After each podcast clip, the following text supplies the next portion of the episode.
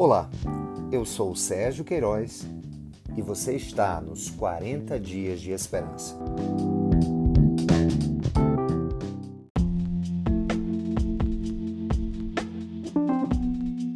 Dia 11 Sacerdote sem mérito.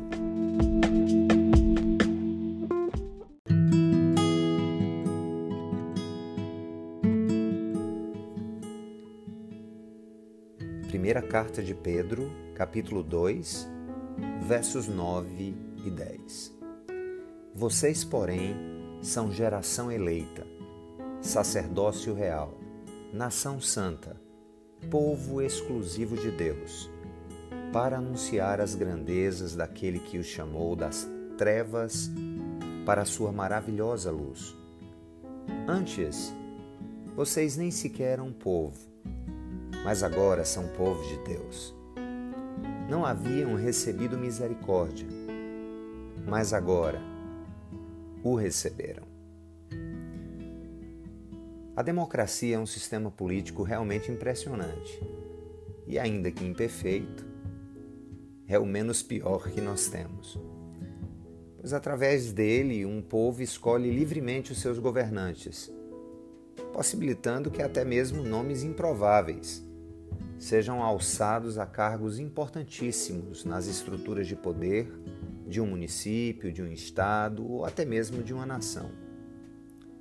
Um outro sistema de escolha é a chamada meritocracia, muito comum nas seleções de grandes empresas e nos chamados concursos públicos. Assim, os mais preparados e que se dão melhor nos testes são escolhidos para ocupar as melhores e mais desejadas posições, o que também é uma realidade presente no Enem e nos vestibulares em geral no Brasil. Na verdade, vivemos em um mundo onde precisamos provar que somos bons, competentes, capazes, velozes, inteligentes, preparados e hábeis. Por isso, não é incomum que muitas pessoas achem que também precisam de méritos para ganhar a sua salvação eterna. Aqui Pedro nos ensina que outro grande privilégio que temos em Cristo é o de termos sido eleitos, escolhidos por Deus, e essa eleição foi um ato exclusivo do Senhor e não nosso. Não precisamos provar a Deus que somos bons o suficiente para sermos aprovados e escolhidos. Até porque ninguém é justo ou bom aos olhos de Deus. Conforme podemos ver na carta aos Romanos, capítulo 3, verso 10, e no Evangelho de Marcos, capítulo 10, verso 18. O próprio Jesus disse: Vocês não me escolheram, mas eu os escolhi para irem e darem fruto, fruto que permaneça, a fim de que o Pai lhes conceda o que pedirem em meu nome. João capítulo 15, verso 16.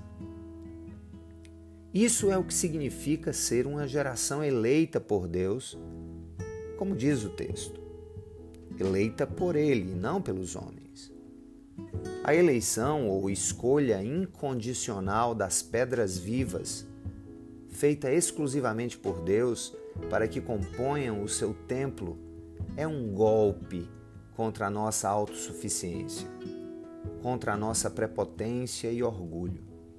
No passado, Israel foi o povo escolhido, mas na nova aliança, todos os que estão em Cristo são parte dessa linda realidade verdade eterna que nos enche o coração de esperança, dádiva que deve ser recebida com humildade e quebrantamento.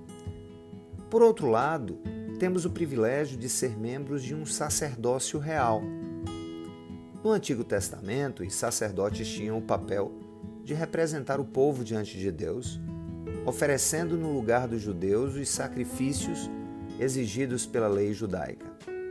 Havia inclusive o sumo sacerdote, única pessoa que poderia entrar apenas uma vez por ano no lugar mais santo do templo para oferecer sacrifícios em nome de toda a nação. Assim, o fato de em Cristo todos os cristãos serem sacerdotes do Rei nos dá o privilégio de estar continuamente em Sua santa presença, oferecendo sacrifícios a Deus. Não mais o sangue de animais, mas sacrifícios espirituais em forma de louvor, de obediência, dedicação e contínua santificação. Uma vez que Jesus derramou o seu sangue por toda a humanidade, temos acesso ilimitado à presença do soberano. Temos acesso ilimitado à presença de Deus através do sacrifício de Jesus Cristo. E isso é incomparável. Além disso, como sacerdotes do Rei, reinaremos com Ele eternamente. Como nós podemos aprender lá no livro de Apocalipse, capítulo 5, verso 10. Entretanto, lembraremos de eternidade a eternidade que esse privilégio nunca foi fruto de uma aprovação em um teste de aptidão, mas prova do amor de um Deus que nos fez seu povo quando ainda éramos seus inimigos.